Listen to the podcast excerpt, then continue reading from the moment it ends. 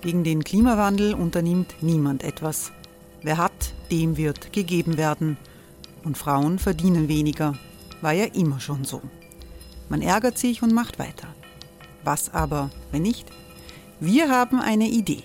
Die Falter Arena macht die Bühne frei für Menschen und Projekte, die das Land verändern. Mein Name ist Eva Konzett. Ich leite das Politikressort im Falter. Und am Sonntag, den 26. Mai, veranstalten wir im Wiener Stadtsaal die nächste Falter Arena. Mit dabei unter anderem der ehemalige Politiker und Neosänger Matthias Strolz, Theresa Imre von Markter, Sonja Jöchtel von Love Politics oder Kari Ochsner von Ochsner Wärmepumpen. Machen statt jammern. Wir schauen uns an, wie das funktionieren kann. Kommen auch Sie vorbei. Alle Informationen und Tickets finden Sie unter falter.at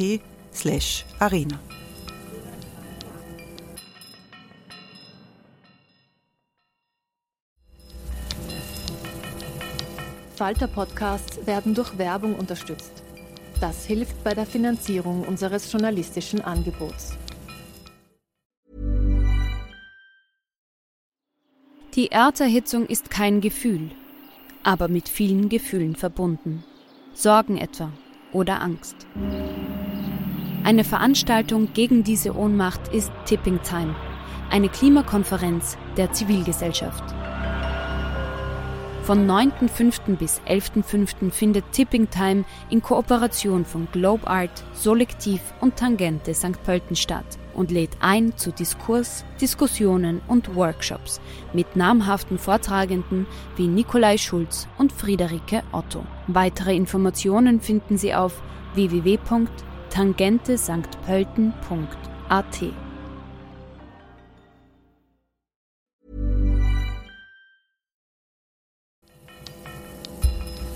Falter Radio, der Podcast mit Raimund Löw.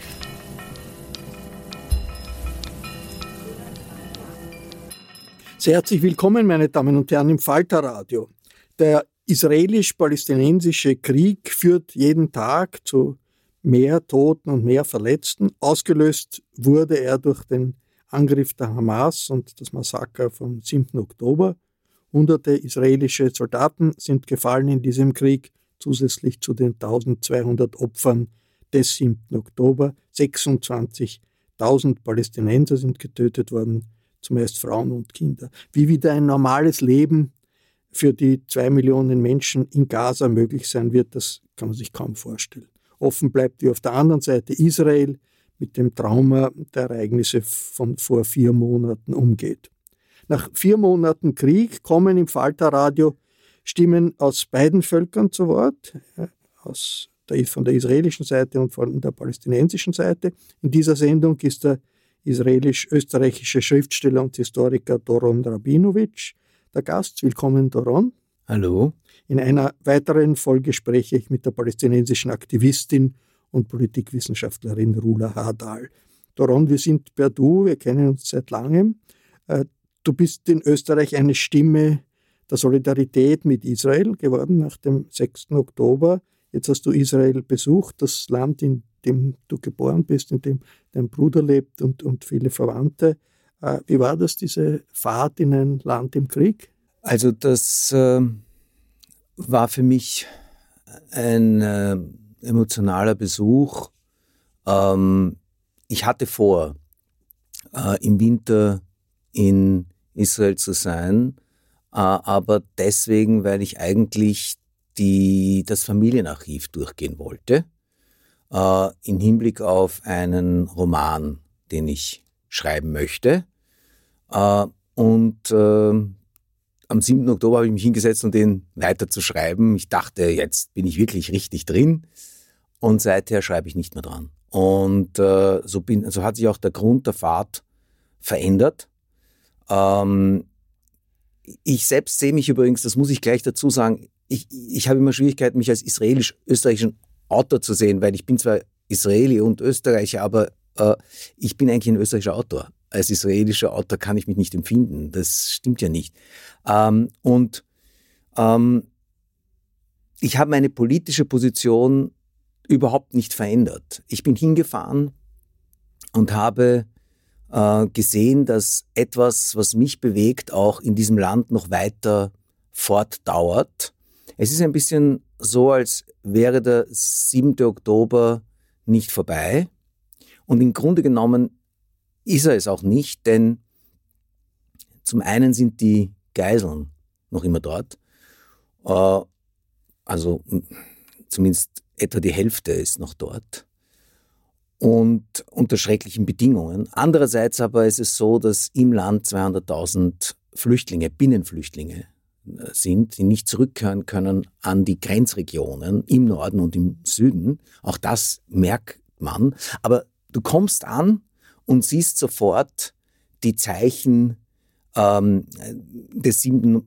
Oktober, die Bilder auf der Dizengoff, das ist die große Straße, die Kärntner Straße Tel Avivs, könnte man sagen, äh, sind auf den, äh, auf den Parkbänken Teddybären sitzen da, äh, große mit äh, äh, so Schusswunden gezeichneten, also mit zugebundenen Augen teilweise. Also man, man wird erinnert und das Land äh, ist unter diesem Schock.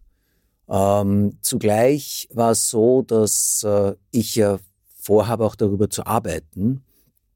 Und so kam die Idee auf, gar nicht zunächst bei mir, äh, die Orte des Massakers aufzusuchen. Ähm, wo bist du da ge genau hingefahren? Zu dem Ort, wo das Nova Festival war. Dann zum Kibbutz Nir Oz, das ist sehr nah an der Grenze, also in Hörweite des Krieges äh, und eigentlich auch in Sichtweite. Ähm, das heißt, man sieht die Flugzeuge, sieht, die, die angreifen. Man hört ja, man hört die Apache-Helikopter und man sieht äh, die Rauchschwaden. Und äh, im Kibbutz Chuliot, dort ist es so, dass man mm, ausgerichtet bekommt, dass es keinen Sinn hat, einen Schutzraum aufzusuchen, wenn eine Rakete kommt. Denn den würde man nicht mehr erreichen. Das ist dort immer so. Das heißt, äh, du hast fünf Sekunden Zeit und in diesen fünf Sekunden wirfst du dich auf den Boden.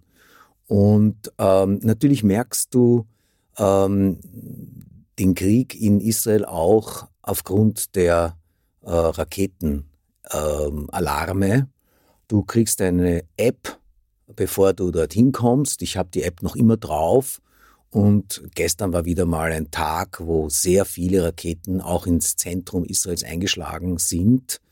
Und das siehst du dann auf, dem, auf der App oder du hörst es, weil eben dort, wo du bist, äh, es kracht. Sie werden ähm, alle abgeschossen, so gut wie alle abgeschossen. Aber sie kommen, es werden viele abgeschossen, aber es kommen trotzdem auch Leute zu Schaden oder zu Tode oder äh, Häuser kaputt, weil eben die äh, Teile runterfallen.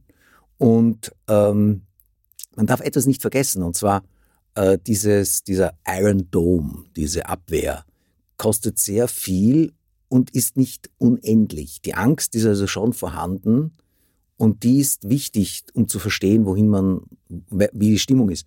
Wenn das von der Hisbollah auch weitergeführt wird, und die Houthis schießen ja, aber wenn die Hisbollah stärker schießt, dann ist das durchaus eine, eine bedrohliche Situation, mehr als jetzt noch. Und, und dass Hamas äh, noch Raketen schießen kann nach vier Monaten Krieg, ist eigentlich ja, total unglaublich. Aber reden wir später ja, wirklich ja. über den Krieg. Vielleicht beschreibt noch, wie das an den Städten des Grauens des 7. Oktober, wie das jetzt dort ausschaut. Gibt es da sowas wie einen, man hat manchmal das Gefühl, da werden jetzt Führungen durch. Nein, also das äh, habe ich nicht erlebt. Durch, ich, durchorganisiert. Ja, also das habe ich nicht erlebt. Also es gab diese Führungen, die in den Medien waren. Nicht? Also sehr unsympathisch und das wollte ich eigentlich eben nicht. Äh, mit Elon Musk und mit äh, äh der Trump-Familie sozusagen, nicht? Also äh, das, äh, das, Kushner, aber das ist, das, das, ich habe niemanden anderen getroffen, der dort war. Was äh, schon äh, vorhanden ist, sind Leute, die ähm, dort ähm, Obst oder Gemüse pflücken gehen, weil die Kibbutzim sind alleine jetzt und die dort aufräumen. Ja, äh, aber was ich dort gesehen habe, war eine ähm, ja, verheerte, äh, verheerte Straßen, verheert im wahrsten Sinne des Wortes Straßen. Dann kommst du äh, zum Kibbutz und dort wirst du eben nur reingelassen, wenn du in, gemeinsam bist mit, mit jemandem, der dich reinlässt. Und äh, es war so, dass es ist natürlich von Kibbutz zu Kibbutz unterschiedlich. In Nia Ost zum Beispiel war es so, dass, dass eine unberührte Natur da war. Die Vögel zwitscherten, wenn nicht gerade Kampflärm war. Die, die Schmetterlinge flatterten über den schönen Beeten. Aber in den Vorgärten hattest du diese typischen künstlerischen oder äh, versucht künstlerischen äh, äh, Installationen der Kibbutzniks. Und dann kommst du auf diese Häuser zu und die sind ihnen schwarz, Schutt, blutig, durchschossen, durchsiebt. Ähm, und, äh, und der Grund ist, dass es dort keinen Kampf gab. Es gab dort nur, ein, nur, nur, nur Mord und Massaker und all das, was, was man gehört hat, Vergewaltigungen und Zerstückelungen und Schändungen und Entführungen. Äh, und, Kampf äh, gab es woanders dort, wo israelische Militärpositionen genau. waren. Und äh, die Frage äh, kam sofort auf, äh, wieso es eigentlich nicht da war oder wieso es an manchen Stellen da war, aber keinen Befehl bekam, äh, früh genug einzugreifen oder wo eigentlich die Einheiten abgeordert worden waren, nämlich in, zum Beispiel ins Westjordanland damals an diesem Wochenende. Ähm, und ähm, in, in, in, dem anderen Kibbutz war es wieder ganz anders, äh, wo ich war, weil dort ähm, gab es eine Bereitschaftsgruppe, die sich gewehrt hat und ein, eine Panzereinheit von Frauen, die äh, dann auch noch eingegriffen hat, weil sie zufälligerweise dort in der Gegend waren. Ähm, ich erzähle das jetzt nur sehr sporadisch, weil ich werde darüber auch noch schreiben und wir wollen jetzt hier nicht irgendwie da nur das besprechen. Aber was weiter mich doch sehr äh, beschäftigt hat, es war so, dass die sehr viele in Israel sehr, sehr unter dem Eindruck standen, dass das Massaker außerhalb Israels äh, eben teils geleugnet worden ist, abgetan worden ist, dass es antisemitische äh, Vorfälle gab. Wir haben ja darüber hier auch gehört und gelesen. Ähm, und das ist das Gefühl gewesen, ähm, dass dieser Konflikt an die Existenz geht. Und zwar an die Existenz, die Israel an sich, nämlich nicht nur den Staat, sondern auch das Volk Israel im biblischen Sinn betrifft und von Anfang an begleitet und prägt. Und, und das ist das eine. Das andere ist, ich war auch bei einem bei einem Messegelände, wo die ganzen, ganzen Überbleibsel des Nova Festivals ähm, aufgetischt waren. Also Überbleibsel also heißt was? Schuhe, Brillen, Zelte, äh, ausgebrannte, zerschossene Autos, die Toiletten, die Plastiktoiletten, ja, die immer so herumstehen bei solchen Festivals, zersiebt durch Kugeln. Dort hatten sich 30 Menschen versteckt, drei hatten überlebt. Äh, und das Ganze aber in einem Raum, großen Raum, dünkler, äh, wo auch die Musik des Festivals zu hören war. Das Ganze stand unter dem Motto äh, We Shall Dance Again und man sah einerseits Bilder, und zwar also Screens, bewegte Bilder der, des Festes, andererseits die WhatsApp-Nachrichten des beginnenden, der beginnenden Massaker. Und äh, ich traf dort übrigens zu meinem Erstaunen auch einen Jungen, einen befreiten Ge eine befreite Geisel, äh, der hingegangen war, nicht aus dem, der kam aus einem Kibbutz.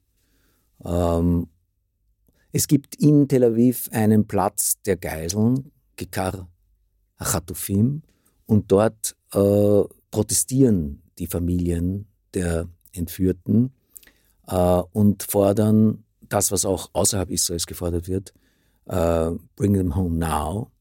Diese Forderung äh, richtet sich auch zu einem großen Teil gegen Teile oder gegen die ganze Regierung. Es ist ja so, dass äh, kein einziger Geisel, glaube ich, bisher durch die Militäraktion der Israelis Eine schon. befreit. Eine Person. Eine Person ist befreit worden. Äh, sind, einige sind umgekommen drei durch sind militärische Irrtümer der Ja. Israelis und eigentlich nur durch Verhandlungen, die bisher. ja Auch der eine, den, mit dem du gesprochen hast, ist durch Verhandlungen freigekommen. Ja, ja, der ist, was 17, erzählt er? der, ist, der ist 18, aber noch nicht im Militär gewesen, kam also deswegen äh, frei. Und ähm, ich muss allerdings sagen, darüber kann man diskutieren, ob es nicht doch durch die militärischen ersten Wochen war, dass es zu diesem Deal gekommen ist. Denn äh, die Hamas hat auf äh, hat in diesem Deal auch immer wieder ähm, sich nicht ans Wort gehalten und wenn dann die Flieger hochgegangen sind oder die Panzer losgefahren sind, dann kamen, dann kamen die Geiseln doch rüber über die Grenze. Also das würde ich sagen, das hat sich sehr verändert. Übrigens, wenn ich das kurz nur äh, jenseits, das hat sich verändert in diesen vier Monaten. Am Anfang waren die zwei Kriegsziele empfunden worden von der gesamten israelischen Bevölkerung als gemeinsame Ziele. Also Hamas vernichten und die Geiseln befreien. Also die Hamas-Stellungen zu zerschlagen, die Hamas als Regime zu entmachten in, in Gaza. Und ich glaube nicht, dass irgendjemand oder dass, dass jemand in Israel glaubt, dass die Hamas als Bewegung zerschlagen wird, aber dass das, dass das Regime dort äh, ähm, äh, entmachtet wird. Und das zweite eben, die Geisel zu befreien. Und diese zwei Kriegsziele werden nun äh, in der israelischen Gesellschaft stärker als Widerspruch diskutiert. Ich war selbst war an zwei Demonstrationen. Ähm, eine Demonstration, es war eigentlich ein Demo-Hopping von einer Demonstration zur nächsten am selben Tag. In Tel Aviv, oder? In Tel Aviv, ja. Äh, zunächst eine nach Neuwahlen, also eigentlich in Wirklichkeit gegen die Regierung. Ne? Ähm, durchaus eine, äh, die nicht jetzt gegen die Armee ist, aber gegen die Regierung. Und äh, Wobei die Armee befehligt die Regierung, schafft der Regierung. Das die, ist- die, die, Ja. umgekehrt. Die Regierung sch- sagt der Armee, was sie tun soll, oder? Nein, nein, das kann man so nicht sagen. Also die Armee führt diesen Krieg und die, äh, und die lässt sich, es gibt ein eigenes Kriegskabinett und das ist nicht ident mit der Regierung davor, ähm, zum Leidwesen mancher dieser rechtsextremen Minister. Aber die Regierung hätte eigentlich eine politische Vision oder ein politisches Ziel zu formulieren. Und dieses politische Ziel wird entweder kaum formuliert oder ganz anders formuliert, als es Konsens ist in der israelischen Zivilgesellschaft. Also zum Beispiel die rechtsextremen Minister, die jetzt von einer äh, Wiederbesiedlung von Gaza sprechen oder Einer Säuberung, Ja, Säuberung, eigentlich, ja. ethnischen Vertreibung der Aber Palästinenser. das ist nicht äh, Armeesprech. Das ist nicht das, was die. Aber Äh, zu deinen Demonstrationen, bei denen du ich war warst. eben bei dieser Demonstration und wollte eben nur sagen, dass das eine Demonstration war, wo ähm, das muss ich eben erwähnen, weil die Reden so waren. Ja, die Reden waren äh, so, dass äh, appelliert worden ist ähm, an einen Zusammenhalt gegen die Regierung, aber nicht äh, sozusagen gegen den Krieg an sich. Der zweite, der, die zweite Demonstration, an der ich war, war eben in Bezug auf die Geiseln, die ja teilweise auch von diesen rechtsextremen Ministern angegriffen werden, also die Familien der Geiseln, weil die einen, die, weil, weil eigentlich sehr viele in der Bevölkerung dem, dieser jetzigen Regierung nicht zutrauen, die beiden Ziele zu erreichen. Und die äh, Familie, viele Familien der Geiseln befürworten einen Waffenstillstand, damit die Geiseln freikommen. Absolut. Und verdächtigen die jetzige Regierung, den Deal nicht, ja, nicht konsequent genug anzustreben. Ja? Während wir sprechen, gibt es äh, internationale Informationen über Verhandlungen in Paris zwischen Israel, dem amerikanischen Geheimdienstchef der Hamas über Vermittlungen, um wieder einen Schub der, der, der, Frei, der Freiheit für, für Geiseln äh, zu erreichen. Äh, das ist im, im Augenblick äh, der Stand. Äh, der junge Bursch, der freigekommen ist, mit dem du gesprochen hast, was hat er erzählt? Mit dem habe ich nicht so viel geredet, weil jedes Wort ihm, wie ich mit ihm sprach, schwer fiel. Aber er erzählte von ähm, den schrecklichen Bedingungen dort, von der, von der Schwierigkeit, jeden Tag dort zu überstehen, auch von den Bombardierungen, aber auch von der, von der, von der, von der Gewalt.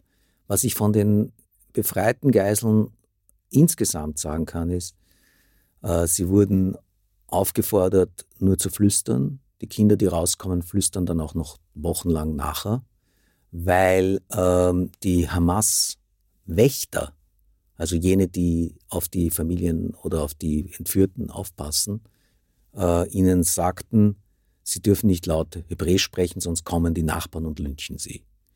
Äh, und äh, andere Geiseln erzählen von Vergewaltigungen sozusagen im Zimmer, im Raum.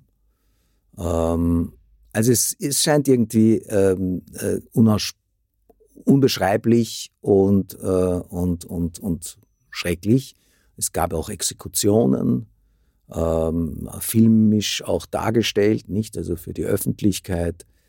Und ähm, ja, äh, die die interessant war auch eine Ausstellung, es gibt jedes Jahr in Israel eine Ausstellung der Pressefotos, Museum Tel Avivs.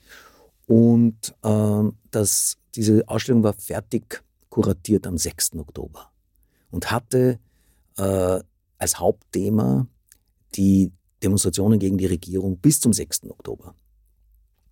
Und dann plötzlich am 7. Oktober kamen sie drauf, da fehlt aber einiges. Ne?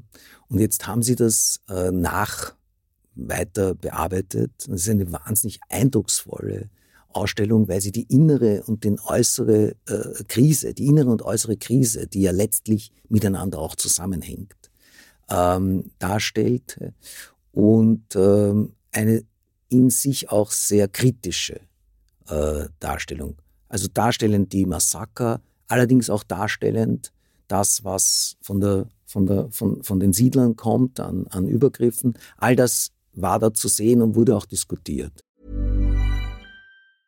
Hey, I'm Ryan Reynolds. Recently, I asked Mint Mobile's legal team if big wireless companies are allowed to raise prices due to inflation. They said yes. And then when I asked if raising prices technically violates those onerous two-year contracts, they said, "What the f*** are you talking about? You insane Hollywood ass." So to recap, we're cutting the price of Mint Unlimited from $30 a month to just $15 a month. Give it a try at mintmobile.com slash switch. $45 up front for three months plus taxes and fees. Promo for new customers for limited time. Unlimited more than 40 gigabytes per month. Slows. Full terms at mintmobile.com. Wie würdest du äh, die äh, großen Veränderungen äh, beschreiben? Wie hast du das erlebt, diese Veränderungen durch den Schock?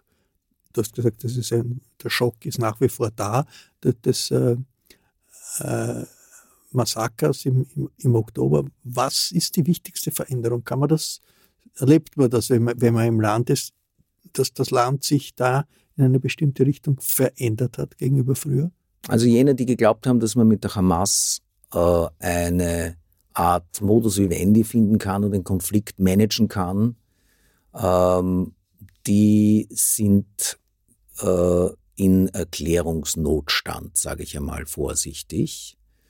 Ähm, und ich werde zuweilen gefragt, äh, ob ich jetzt eine andere Meinung habe als vorher, der ich vorher gegen die Siedlungspolitik war, vor, äh, gegen die Besatzung war und vor der Meinung war, dass man, dass man nicht äh, an den Konflikt vorbei äh, Politik machen kann. Und Ganz im Gegenteil. Also ich glaube, dass, äh, dass sich hier Folgendes zeigt. Einerseits manchen Freunden von mir, äh, die meinten, mit der Hamas könne man äh, irgendwie Frieden schließen. Das glaube ich nicht. Und glaube ich. Wo es oft so ist, dass man gerade mit den schlimmsten Feinden Frieden schließen muss, wenn man Frieden haben will. Ja, aber mit manchen geht es eben doch nicht. Und ähm, da gibt es ja in der Geschichte auch Beispiele, die ich nicht jetzt aufführen muss, aber Österreich kennt solche Kräfte. Ähm, die Hamas hat, ähm, also das, ich kann das jetzt ausführen, nicht? Also diese die, die vernichtungsantisemitische äh, Seite der Hamas. Ich glaube aber, das habe ich eh schon gemacht in dem letzten Podcast. Und ähm, was, was aber sicherlich ein, ein Punkt ist, ist, dass Israel äh, einen Schock erlebt hat, weil man davon ausging, dass man dort jetzt sicher sei, dass Israel ein, ein fester Hafen ist gegen das, was Juden und Jüdinnen durch die Jahrhunderte immer wieder geschah. Ich glaube übrigens, das, was passierte am 7. Oktober, geschah so bisher nicht, weil wir haben hier eine konzertierte Aktion des Massakers unter Geiselnahme, unter Raketen. Das ist nicht weder ein Pogrom, noch ist das ein Terrorattentat, noch ist das etwa Kombination von allem. Militärischer Angriff, Pogrom, Terrorismus. Es ist auf jeden Fall der Versuch, die israelische Nation und die jüdische Nation zu vernichten. Und es geht einher mit weltweiten Vernichtungsaufrufen. Nicht? Die Hamas hat auch gleich den Dschihadisten überall gesagt, dass es gegen die jüdischen Gemeinden geht. Das alles prägt die jüdische Gemeinschaft und in Israel auch. Das prägt. Äh, und gleichzeitig ist es so, dass ähm, ich glaube, dass, dass in Israel die Auseinandersetzung mit der Regierung ähm, seit dem 7. Oktober eine andere ist, weil man das, weil, weil ein großer Teil des Nimbuses von Benjamin Netanyahu bei seiner eigenen Klientel war, er sei der Mann der Sicherheit und äh, das ist jetzt weg. Er hat sehr viel an Zuspruch derzeit verloren. Du warst in Tel Aviv, du warst da an der Grenze zu Gaza im Süden Israels, aber du bist nicht in die besetzten Gebiete gefahren. Du warst nicht in Ramallah. Wir haben schon vorher im Vorgespräch darüber gesprochen. Ist das nicht, äh, entgeht einem da nicht ein, ein wesentlicher Teil der Veränderungen, die in den letzten vier Monaten passiert sind, wenn man das nur in Israel erlebt, aber nicht über äh, die Grenze in die besetzten Gebiete fährt? Das ist sicherlich äh, ein Punkt, äh, dass wenn ich jetzt eine journalistische Arbeit machen würde, dann müsste ich das zur äh, Gesamteinschätzung machen. Aber mh, hm, ich glaube, dass es, äh, wenn man zehn Tage in Israel ist, auch relevant sein kann, zunächst einmal sich auseinanderzusetzen mit der eigenen, ja, mit der eigenen Familie, mit den eigenen Bekannten und ähm, auch mit äh, Israelis, die nicht jüdisch sind. Ähm, das muss man ja noch teilen. Also man kommt ja doch auch noch mit Leuten in Kontakt, die äh, nicht jüdische Israelis sind. Was ich da bemerkt habe, ist übrigens, im Unterschied zu dem, was vorher geglaubt worden ist, äh, die nicht, die arabischen oder beduinischen Israelis hatten diesen, dieses Massaker auch als einen Angriff auf sie gewertet was es auch war, weil ja auch äh, Araber in Israel angegriffen und ermordet worden sind. Ähm, und so gesehen müsste ich eigentlich sagen, zunächst einmal ist es die Stärkung eines, einer, einer israelischen Nation, weil es sozusagen ein Gemeinschaftsgefühl gibt innerhalb des Kernlandes. Äh, ob das bleibt, weiß ich nicht, denn es ist ein wichtiger Punkt, es gibt zwei widerstrebende Traditionen innerhalb der israelischen, im israelischen Diskurs. Und das eine ist, dass man Gefangene und auch Gefallene, also auch Leichen, zurückholt, Verwundete auch zurückholt, auf jeden Fall. Und dann gibt es auf der anderen Seite ähm, die Doktrin, mit Terroristen wird nicht verhandelt. Und die zwei äh, äh, Leitsätze widersprechen einander offenkundig. Du sagst, das Ganze ist eine Stärkung der israelischen Nation oder der israelischen Identität. Ich glaube, Identität ist der, der Punkt. israelischen Identität, also auch der ein Fünftel der Einwohner, die Palästinenser. Zunächst sind. einmal, glaube ich, war das ein Punkt. Äh, wie das sich jetzt weiterentwickelt, weiß ich tatsächlich nicht, denn äh, das hängt tatsächlich davon ab, was daraus gemacht wird. Ähm, Aber wird, damit wird umgeht. ja jetzt schon etwas damit gemacht. Die, die sozusagen palästinensischen Israelis, die Palästinenser, die israelischen Staatsbürger sind, werden, glaube ich, viele Umfragen zeigen das, lehnen die Hamas ab als extremistisch, aber erleben den Krieg seither schon als einen Krieg gegen das palästinensische Volk in der Westbank, aber genauso in Gaza. Wenn Doron, jetzt sind wir vier Monate nach dem Beginn dieses Krieges, hättest du dir vorstellen können, dass das nach vier Monaten noch immer so läuft wie jetzt? Schwere Angriffe gegen, gegen Gaza, das ganze Land zerstört, zwei Millionen Menschen auf der Flucht. Ab heute in der Früh gehört also wie jeden Tag 100 bis 200 Opfer, zumeist Frauen und Kinder. Das geht seit Monaten so. Hättest du dir vor vier Monaten vorstellen können, dass wir jetzt so da sitzen und so über den Krieg sprechen? Ich weiß nicht, ob ich mir noch vorstellen hätte können, dass die Hamas noch immer mit Raketen zurückschießt, dass die Hamas noch immer äh, kämpft, äh, dass ähm, sie letztlich, und ich bleibe dabei, einen Krieg führt, bei dem die eigene Bevölkerung ähm, zur Geisel gemacht wird. Ähm, und ja, ich glaube, dass das ist schon erstaunlich. Wir haben jetzt gestern, vorgestern gehört, dass äh, die UNRWA unter Kritik gekommen ist. Das ist die UNO-Behörde für die Palästinenser? Ja, für die palästinensischen Flüchtlinge, die mit den palästinensischen Flüchtlingen ganz anders umgeht als mit den Flüchtlingen aller anderen Nationen. Nämlich nicht so, dass man versucht, die Flüchtlinge zu repatriieren oder für sie eine Lösung zu finden in ihrem Leben, sondern eigentlich das Problem verewigt.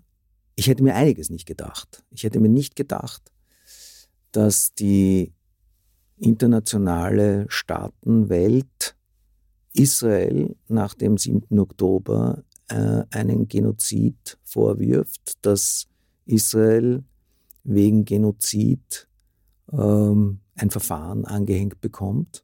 Ich glaube, dass man diskutieren kann über mögliche Kriegsverbrechen, die begangen werden und dass man diskutieren kann, ähm, äh, wie die Regierung hier vorgeht und ob es nicht viel klüger wäre, ein Angebot zu machen im Sinne der Zwei-Staaten-Lösung und äh, gemeinsam mit arabischen Staaten eine Lösung zu finden für Gaza. Ich glaube, das wird in Israel stark diskutiert.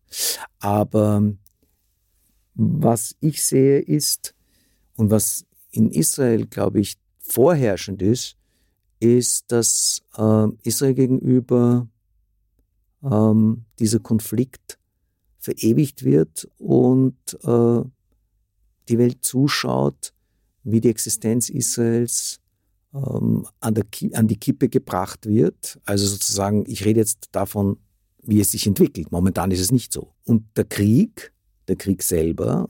Ich erinnere mich daran, wie ich bei unserem letzten Gespräch gesagt habe, das ist der erste iranisch-israelische Krieg. Du hast verwundert nachgefragt, israelisch-iranisch. Wir sind momentan in einer weiteren Eskalation. Und ich glaube, dass was wir sehen und was man nicht sehen wollte, ist, es handelt sich nicht um einen Krieg zwischen Israel und Palästina einfach, sondern es handelt sich um einen Krieg äh, der iranischen Kräfte gegen Israel, und zwar um Israel zu vernichten und als Krieg gegen letztlich den Westen. Ist, es ist ein Krieg, der außer Kontrolle zu geraten droht und äh, äh, da kann man jetzt äh, diskutieren, wo, wer wo mehr äh, drängt, dass es noch stärker es eskaliert. Es gibt sehr viele Experten, die sagen, der Iran möchte äh, eher sich, sich zurückhalten, weil die iranische Führung keinen großen Krieg riskieren will. Aber lassen wir mal das den Iran-Experten.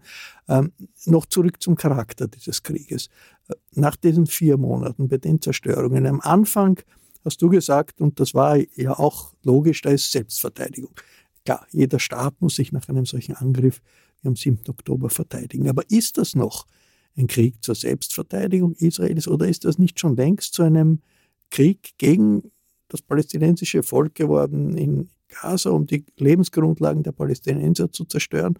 Und in Wirklichkeit, das ist ja auch ein Teil äh, der Situation, ein Krieg, der sich immer mehr auch gegen äh, die Palästinenser in der Westbank richtet. Also ist es noch ein, kann man noch sagen, das ist nach diesen vier Monaten noch ein, ein Krieg zur Selbstverteidigung Israels. Die Frage möchte ich aber umgekehrt stellen. Und zwar, der letzte Waffenstillstand im Dezember wurde nicht von Israel durchbrochen. Und ähm, dieser Krieg wird nicht geführt von Israel nach dem Motto, wir werden immer wieder weiter Gaza angreifen.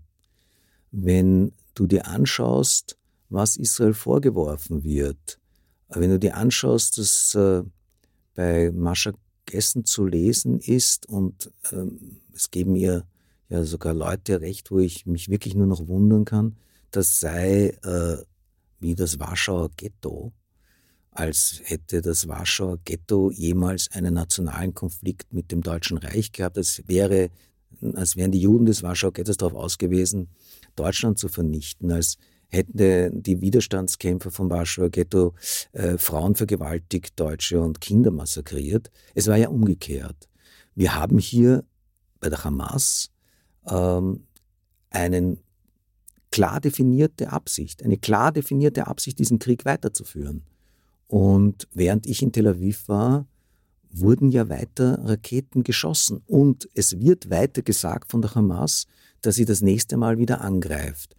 Das ist, ein, das, ist, das ist natürlich schon eine Frage. Wie geht ein Staat damit um, dass 15 Jahre lang äh, auf die Grenzregionen Raketen abgeschossen werden, und zwar auch wenn nicht gerade Krieg ist? Weil es wird auch in normalen Zeiten auf die Grenzregion Raketen geschossen und immer wieder sporadisch aufs Zentrum des Landes. Und immer wieder werden dann zigtausende oder jetzt 200.000 Binnenflüchtlinge in Kauf zu nehmen sein. Und letztlich hat die Hamas innerhalb des palästinensischen politischen Feldes eine Hegemonie erlangt, nämlich insofern, als dass die äh, Negierung der Existenz Israels ähm, zu etwas geworden ist, was, was, was, was weit über die Hamas hinaus. Vielleicht, vielleicht weil, weil die Palästinenser, viele Palästinenser reagieren darauf, dass Verhandlungen und der Versuch, äh, zu einem Kompromiss zu kommen, äh, nichts gebracht haben. Und das, das ist, ist, ein wichtiger Punkt. Das ist das, das, das ist ein wichtiger Argument, Punkt. Ich möchte darauf eingehen. Ich möchte wirklich darauf eingehen. Das ist wirklich ein wichtiger Punkt und da glaube ich, weil ich meine, ich, wir machen hier ein bisschen ein Ping-Pong-Spiel, aber es gibt ja auch etwas, wo ich, glaube ich, äh, die, die israelische Nation und, und, die, und die Juden haben das Trauma der existenziellen Vernichtung. Die Palästinenser haben das Trauma der Landnahme. Und beide, beide Seiten, extremistische Kräfte, rühren an diese Traumata. Und ich halte daran fest und ich glaube tatsächlich noch immer, dass in dieser Krise auch die Möglichkeit existiert, dass die arabischen Staaten und vielleicht eine andere israelische Regierung unter Umständen aber doch auch äh, wenn wir wenn wir es nicht schaffen, dass Benjamin Netanyahu wegkommt, was ich sehr hoffe, also wegkommt jetzt von seinem Amt, äh, dass er dazu gezwungen wird, ähm, dass es zu einem Friedensprozess kommt. Ein Friedensprozess, der allerdings eine Zwei-Staaten-Lösung eben zum Ziel hat. Und eine Zwei-Staaten-Lösung, die ein freies Palästina auch ermöglicht ich sehe keine andere Chance. Das ist das Erste. Entschuldigung, das ist das Erste, was ich finde. Ich finde, wir sollten auch darüber reden. Wir sitzen ja in Wien, ja, trotz allem, auch wenn ich hier eingeladen bin, über den Nahen Osten zu reden. Ich finde es wirklich wichtig, dass wir in Europa äh, und in Österreich, wir haben nächstes diesem Jahr haben wir Wahlen, ja, und wir haben äh, hier rassistische Kräfte und Rechtsextremismus im Vormarsch, dass wir hier gegen Rassismus und gegen Antisemitismus jenseits der Diskussionen eine Front haben. Weil das ist eine Sache, wo sowohl Muslime und Juden, sowohl Araber als auch Juden äh, ein Interesse haben, dass dagegen gemeinsam äh, vorgegangen wird und dass hier Solidarität und Das herrscht. ist ja auch bemerkenswert, dass bei der großen Demonstration gegen Rechtsextreme in Wien ein Vertreter der muslimischen Jugendorganisation gesprochen hat und auch ein Vertreter der jüdischen Hochschülerinnen und Hochschüler gesprochen hat. Ich, ich habe noch eine, einen Punkt einfach zu, zur Erklärung äh, der Situation in, in Israel zu, zum, zum, zum Gaza-Krieg. Ich meine, das, die, eine, die, die der, der UNO-Generalsekretär sagt, das ist eine humanitäre Katastrophe, eigentlich historischen Ausmaßes, was passiert.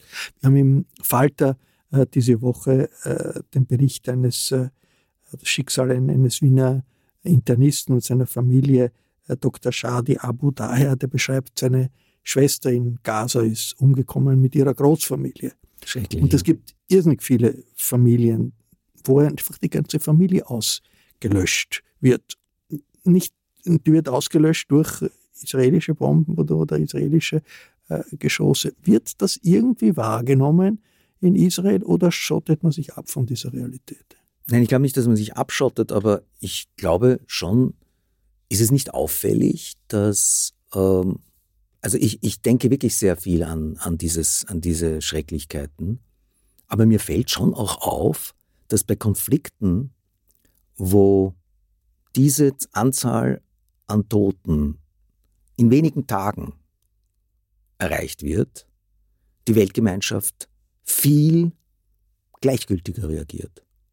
Und da musst du nicht einmal gehen zu den Staaten jener Region wie Jemen oder Syrien oder es genügt, wenn du nach Russland schaust und äh, Grozny aufführst, also vor 20 Jahren, ja. Ähm, und dann wird der Mann äh, eingeladen und hofiert und ich rede von Putin, ja.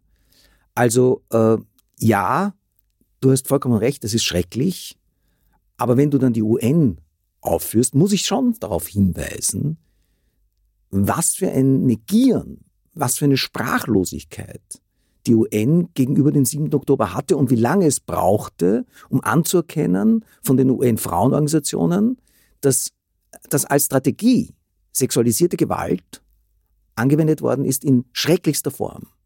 Und, und das, das bemerkt man in Israel auch. Und man bemerkt in Israel auch, dass ähm, ein Angriff vorgenommen worden ist, und man eigentlich vorhatte, aus Gaza sich zurückzuziehen und man sich die Frage stellt, und ich stelle dir die Frage zurück, was tun, wenn diese Eskalation immer wieder von den dschihadistischen Kräften vorgenommen wird?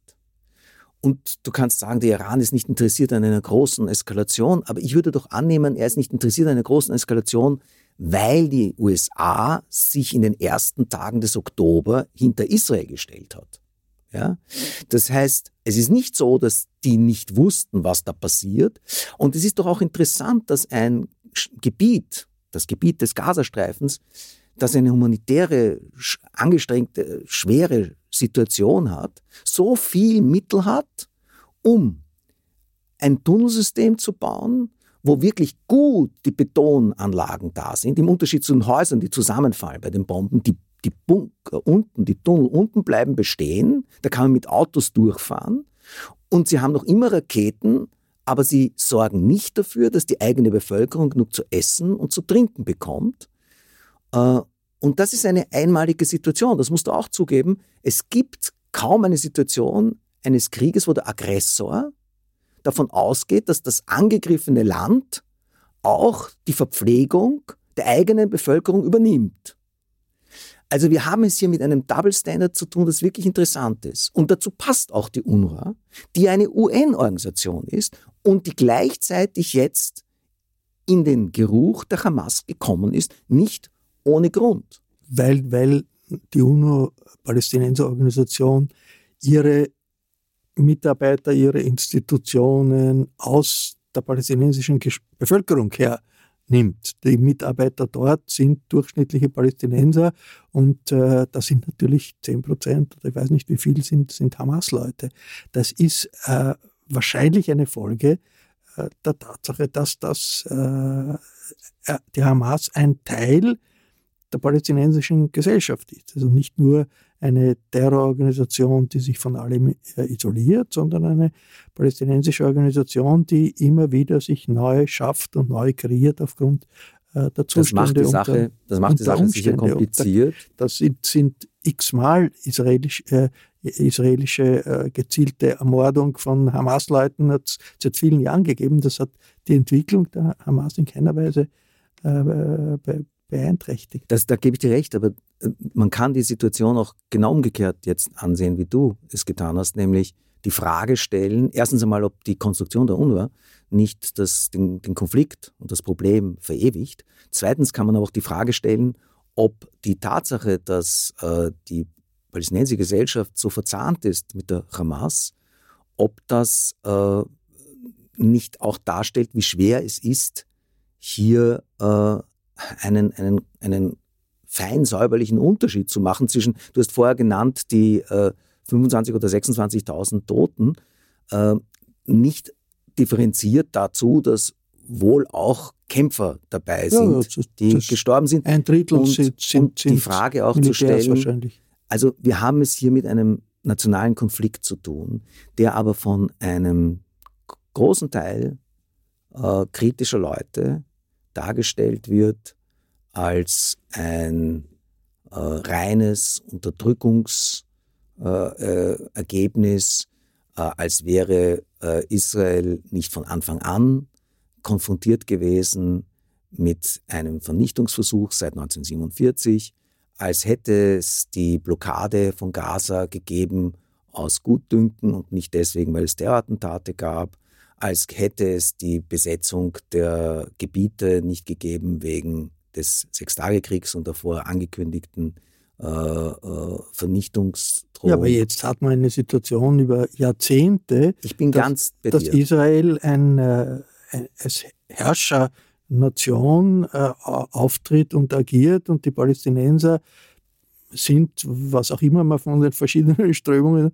halten kann, die unterdrückte Nation. Und jetzt ist in dem Konflikt offensichtlich eine Degeneration passiert. Also eine Degeneration äh, auf der palästinensischen Seite durch den Aufstieg äh, der Hamas und der Hamas-Ideologie, aber auch auf der israelischen Seite durch den Aufstieg äh, der Rechtsextremen, äh, die beide immer sagen, ja, die andere Seite erkennen wir nicht will, an, die wollen wir weghaben. Ich, ich, dadurch, dass wir miteinander reden, komme ich in die Position, dass ich nicht darüber rede äh, in der Art und Weise, dass ich sage, das ist nicht ein einfacher Konflikt, wo ich jetzt sage, die eine Seite ist die Schuldige und die andere Seite ist die vollkommen Unschuldige. Darum geht's mir, ist es mir nie gegangen.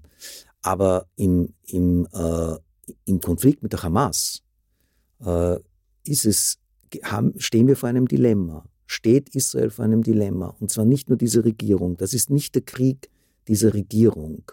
Das ist ein Krieg, den äh, Israel führt gegen eine Organisation, gegen ein Regime, äh, das keinen Kompromiss anstrebt, sondern als äh, Agenda eine apokalyptische Position hat, ein apokalyptisches Ende hat äh, und teilweise gegen, die eigene, gegen das eigene Volk.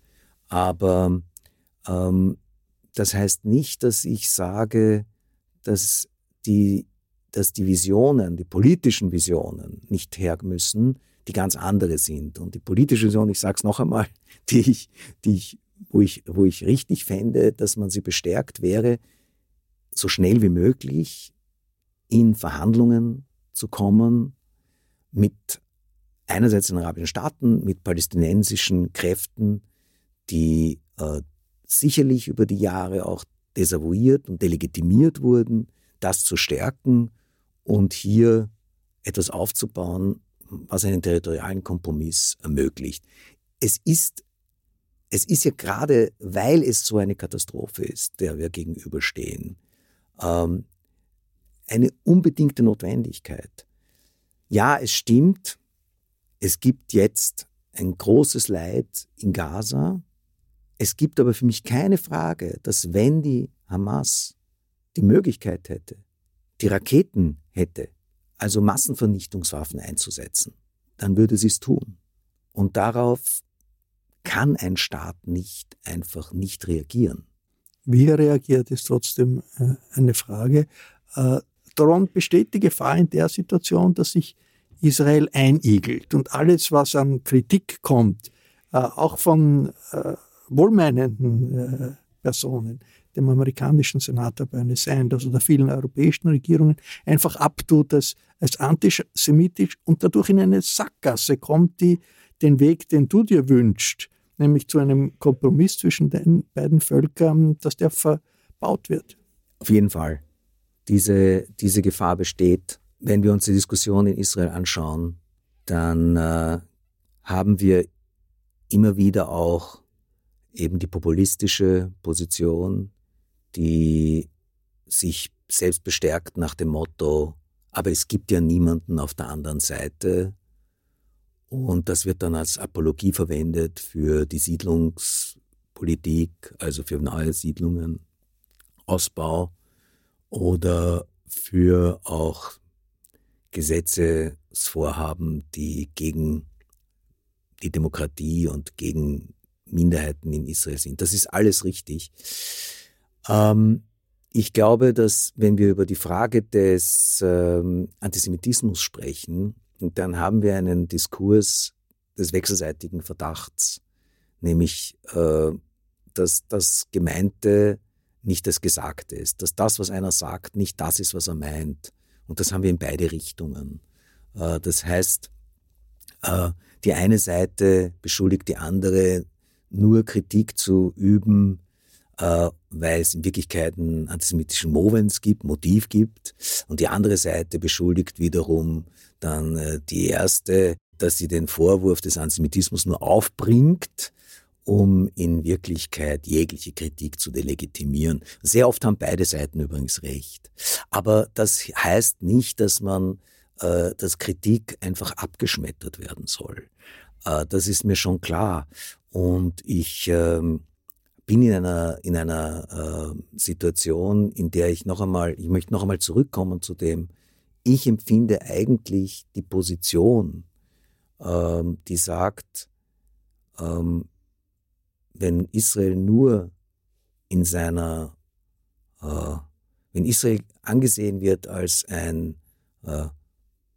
Kolonialprojekt, dann wird ausgeblendet, das, was eigentlich zum Zionismus geführt hat und was zu einem großen Teil eine Befreiungsbewegung war. Und zwar auch übrigens eine antikolonialistische gegen die Engländer, aber auch eine innereuropäisch antikolonialistische, weil die Juden wurden hier als eine Art innere Orientale angesehen.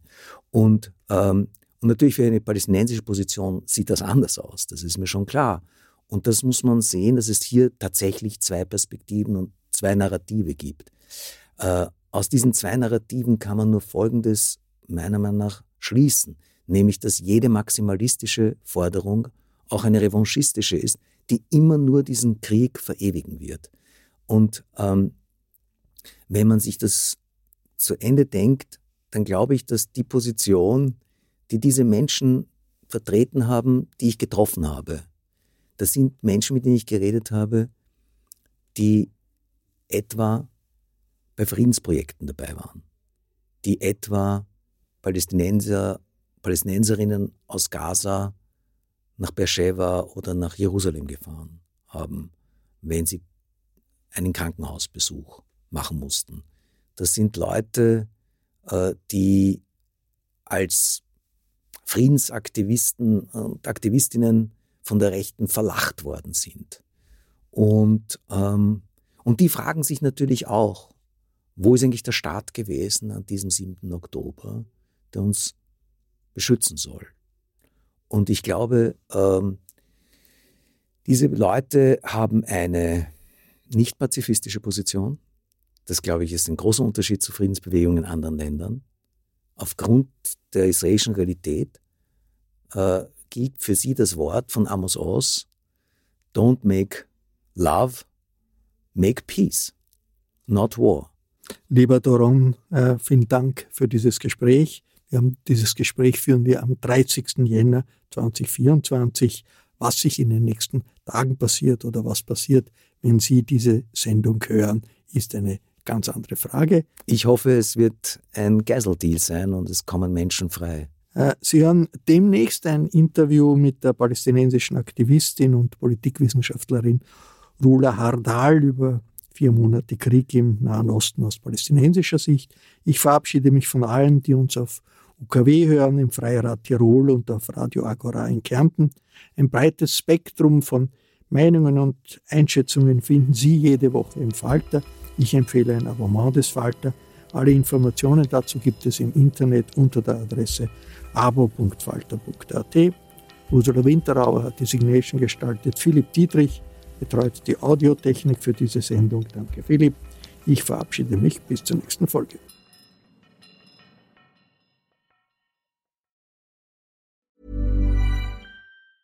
Hi, I'm Daniel, founder of Pretty Litter. Did you know cats tend to hide symptoms of sickness and pain? I learned this the hard way after losing my cat, Gingy. So I created Pretty Litter, a health monitoring litter that helps detect early signs of illness by changing colors, saving you money and potentially your cat's life. Pretty Litter is veterinarian developed, and it's the easiest way to keep tabs on your fur baby's health right at home. Go to prettylitter.com and use code ACAST for 20% off your first order and a free cat toy. Terms and conditions apply. See site for details. Even when we're on a budget, we still deserve nice things.